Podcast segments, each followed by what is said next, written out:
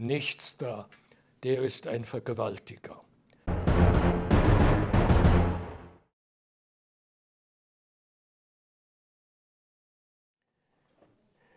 Liebe Zuschauerinnen und Zuschauer, ist jeder Freier ein Vergewaltiger? Totaler Blödsinn werdet ihr wahrscheinlich sagen, aber große und berühmte Professoren bringen uns bei, dass das so sei.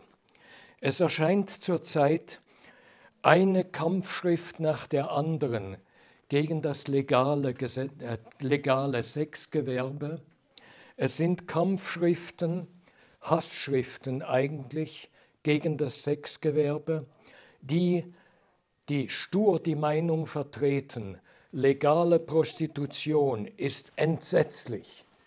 Damit werden die Frauen vergewaltigt, damit werden, wird organisierte Kriminalität geschaffen und so weiter. Das ist im Moment wieder ein großer Hype. Und äh, ich nehme als Beispiel ein Büchlein, das zwei deutsche Professoren unter Mitwirkung von einem Bundespolizeibeamten, der lange Zeit im, in der Tätigkeit war, das ist Sexkauf von Professoren aus Deutschland. Es ist eine Hassschrift gegen das legale Sexgewerbe. In Europa haben wir legales Sexgewerbe, in der Schweiz, in Deutschland, teilweise in Österreich. Viele Länder verbieten Sexgewerbe. Und da stellt sich doch die Frage, wer liegt denn da richtig? Sind wir da richtig oder sind die anderen da richtig? Ist es richtig, Sexgewerbe zu verbieten oder ist es richtig, Sexgewerbe liberal zu regeln und den Frauen die Rechte einzuräumen, jeder anderen Frau die Arbeit, wie jeder anderen Frau die arbeitet und so weiter? Soll die Frau, die im Sexgewerbe arbeitet, Rechte haben? Soll sie eine Verbrecherin sein? Soll der Freier ein Verbrecher sein? Und so weiter. Ich komme jetzt nicht mit der alten Formulierung ältestes Gewerbe der Welt und das gibt es seit eh und je. Das ist natürlich so. Wobei ich glaube, das älteste Gewerbe der Welt war wahrscheinlich das Pflanzen und Jagen und nicht die Prostitution. Das war wahrscheinlich das drittälteste. Wie auch immer. Also, was ist denn besser? Und wie stellen wir fest, was besser ist? soll man Prostitution erlauben, also in jeder Hinsicht, das Anschaffen selbst wie auch das Kaufen dieser Dienstleistung Sex, soll man alles verbieten. Da drängen sich zunächst ein paar Vergleiche auf. Es gibt Länder, viele Länder, in denen Sexgewerbe total verboten und kriminalisiert ist zum Beispiel die USA. Gibt es jemanden unter euch, der sagt, in den USA gäbe es dann kein Sexgewerbe und alle seien glücklich und die ganzen, es gäbe keine psychischen Störungen mehr, weil das Sexgewerbe ausgemerzt ist? Gibt es jemanden unter euch, der sagt, da sieht man, das Verbot des Sexgewerbes hat endlich dazu geführt, dass die ganze Kriminalität im Sexgewerbe weg ist. Selten so einen Blödsinn gehört. In den USA zeigt sich parademäßig, also als fantastisches Beispiel, wie sehr durch das Sexkaufverbot oder durch das Sexanbieteverbot, beides hat ja die USA je nach Staat, wie dadurch das Ganze in die Hände der organisierten Kriminalität gerät. Sexgewerbe verboten in den USA, in den meisten Staaten, außer in Nevada in bestimmten Distrikten und deshalb auch in der Hand der organisierten Kriminalität. Es ist eigentlich völlig klar, Eine Frau, die, damit sie Geld verdient, diesen Weg sieht und anschaffen möchte, die ist angewiesen darauf, in den USA sich Schutz zu beschaffen durch organisierte Kriminalität. Sie braucht einen Zuhälter, sie braucht den Vermieter, der den Draht zur organisierten Kriminalität hat und so weiter. Und wenn die Frau etwas verdient hat, dann kommt der Staat und sagt, ja, das ist illegales Geld, das müssen wir dir alles wieder wegnehmen. Es sei denn, sie versteckt es. Und da ist sie wieder auf die Kriminalität angewiesen, also auf den quasi Geldwäscher, der bereit ist, Geld aus Prostitution anzunehmen.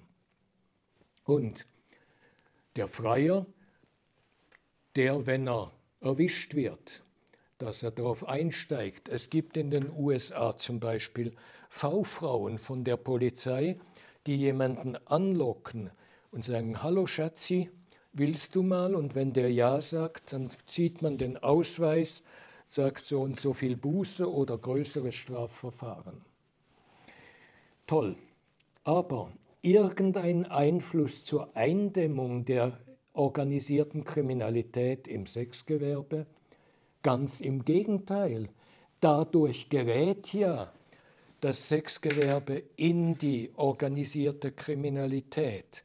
Es kann ja gar nicht anders, als dass es dahin gelangt. Dann gibt es ganz andere Staaten auch, die praktisch Sexgewerbe verbieten. Zum Beispiel auch Russland, auch arabische Staaten, Türkei und so weiter. Und, oh Wunder, Thailand und die Philippinen. Gut, da muss ich zugeben, in Thailand und Philippinen gibt es natürlich gar kein Sexgewerbe. Da haben die Verbotsbestimmungen da sich ausgewirbt, dass alle glücklich sind ohne Sexgewerbe.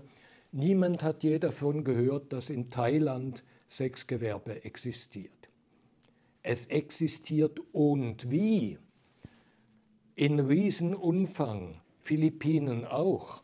Es ist einfach nicht erlaubt und deshalb braucht man überall da dann, sei es einen Beamten, der gegen entsprechende Honorierung das Auge zudrückt, einen Wirt, der entsprechend das Auge zudrückt, natürlich immer gegen Bezahlung, anders geht das ja nicht.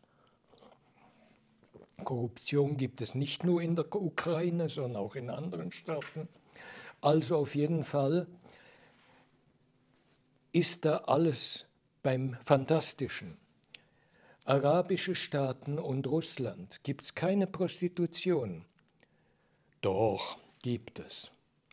Und sie ist vielleicht ein bisschen teurer, zumindest in Russland, weil, also für den Touristen, denn die Frau muss ja einen Großteil ihres Honorars verwenden, um den Schutz der organisierten Kriminalität zu haben, um, wie gesagt, abzugeben, ihren Beschützern und so weiter. Aber die Frauen müssen doch glücklich sein, da ist ja Prostitution verboten, Sexkauf wahrscheinlich auch, da geht es doch fantastisch. In arabischen Staaten gibt es etwas Spezielles. Die Prostitution ist erlaubt als nach Islam, als Eintagesehe. Also was erlaubt ist, ist, man heiratet eine Frau und nach einem Tag sagt man als Mann, ich verlasse dich, womit die Ehe wieder geschieden ist. Das ist legal und entspricht den religiösen Vorstellungen. Aber die eigentliche Prostitution in islamischen Ländern, die wird bestraft mit bis zu 100 Peitschenhieben für die Frau und das wird selten überhaupt überlebt oder die Frau ist lebenslänglich verkrüppelt. Toll, das müssen wir doch anstreben. Das ist doch ein Vorbild für uns in Mitteleuropa, wo wir die Prostitution zulassen. Und wie ist es denn in Mitteleuropa? Schweiz, Deutschland, teilweise Österreich bis zu einem gewissen Grad. Was ist da? Ich kann euch das erklären. Wenn eine Frau legal arbeiten kann und das Gewerbe als legales Gewerbe geschützt ist, dann kann eine Frau, nur um das Beispiel zu bringen, auch problemlos aussteigen. Sie könnte ja sogar im Lebenslauf schreiben, drei Jahre im Club so und so gearbeitet. Es ist nicht strafbar. Es ist nicht etwas, wo ihr der Staat das Geld dann wegnimmt. Sie muss es versteuern, ja, das in diesem Sinne nimmt der Staat einen Teil weg, aber das ist ja für alle Gewerbe. Aber die Frau hat ihren Rechtsschutz. Wenn, ein, wenn jemand, wenn irgendein übler Typ Frauen in einem Land, in dem die Prostitution legal ist, eine, die Frau erpressen will, sagen will, gib mir einen Teil von deinem Geld, sonst lasse ich, lasse ich dich nicht arbeiten. Zur Polizei und sagen, der Typ erpresst mich, der Typ macht, das ist ein zu übler Zuhälter, der will mich ausquetschen und die Polizei macht, normalerweise.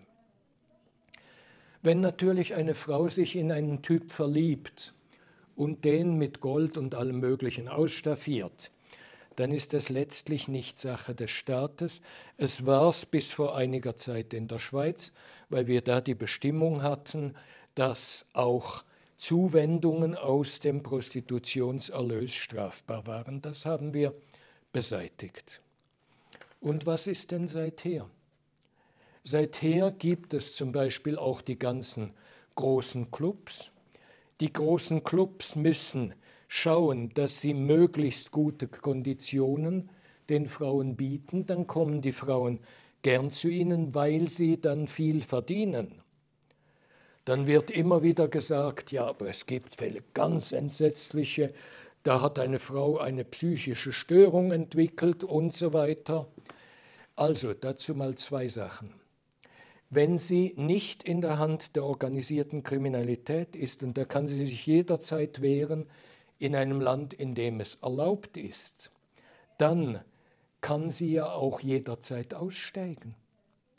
Es zwingt sie niemand weiterzumachen. Es wird manchmal geschrieben, es gäbe dann einen indirekten Zwang, weil die Frau ja nirgends so gut verdiene wie als Prostituierte. Ja gut, aber das kann man ja nicht der Prostitution als schlimm anlasten, dass die Frauen auch sehr gut verdienen können. Natürlich wird die gleiche Frau, wenn sie sich an die Kasse eines Warenhauses stellt, wahrscheinlich nicht entsprechend verdienen.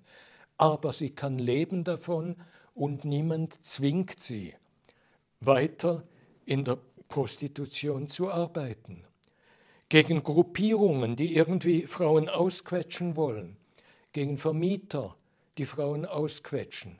Kann man vorgehen, auch in einem Staat, in dem die Prostitution legal ist? Das ist möglich. Wucher, Mietwucher gibt es, wird selten heute bei Prostitution angewendet, weil für das Arbeiten dürfen im Bereich Prostitution meistens die Frauen oder die Clubs bereit sind, einen gewissen Zuschlag zu zahlen. Uns wird dann auch gesagt, sie kann ja in einem anderen Gewerbe arbeiten. Bei uns geht das. In Ländern, in denen es verboten ist oder in denen der Sexkauf verboten ist, geht es eben schlecht. Mir hat ein Clubbesitzer, der größte der Schweiz, hat mir gesagt, schau, es gibt tatsächlich Frauen, die nach einiger Zeit zu mir kommen und sagen, du, ich habe es jetzt einige Zeit gemacht, ich habe gut verdient, aber es ist nicht mein Ding. Ich vertrage es eigentlich nicht.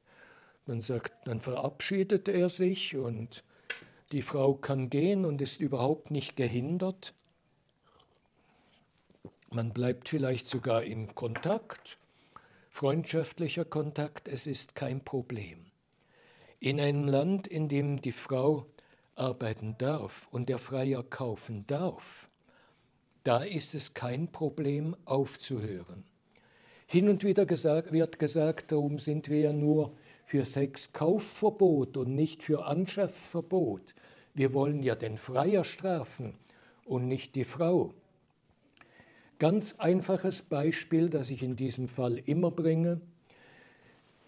Viele meiner Zuschauerinnen und Zuschauer kennen wahrscheinlich den berühmten Bratwurststand am Bellevue in Zürich. Nun stellt euch vor, es wäre zwar erlaubt, Bratwürste zu verkaufen, aber es wäre nicht erlaubt, Bratwürste zu kaufen. Und wenn jemand mit einer Bratwurst oder gar mehreren Bratwürsten aus dem Stand herauskommt, dann steht da die Polizei und nimmt ihn fest wegen Bratwurstkauf.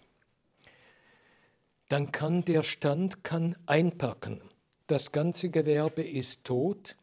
Es läuft nur noch, und das ist das Schlimme, eben auch in der Unterwelt, wie es jetzt genau so in den Ländern läuft, wo es verboten ist, Sex zu kaufen. Natürlich wird trotzdem Sex gekauft, aber man muss das gewissermaßen geheim, mit gewissem Schutz und so weiter machen. Es ist dann in die Unterwelt verbannt und das Ganze ist nicht zum Vorteil der Frauen und zum, zu deren Schutz, sondern das Ganze gerät einfach in die Unterwelt. Auf jeden Fall, dieses Sexkaufverbot ist vollkommen absurd eigentlich. Es ist eine Ausrede, dass wir nicht, den, nicht die Frau strafen wollen, sondern den Freier. Und da gibt es neueste Auswüchse, die auch in, diesem, in dieser Hassschrift von mehreren deutschen Professoren drin sind.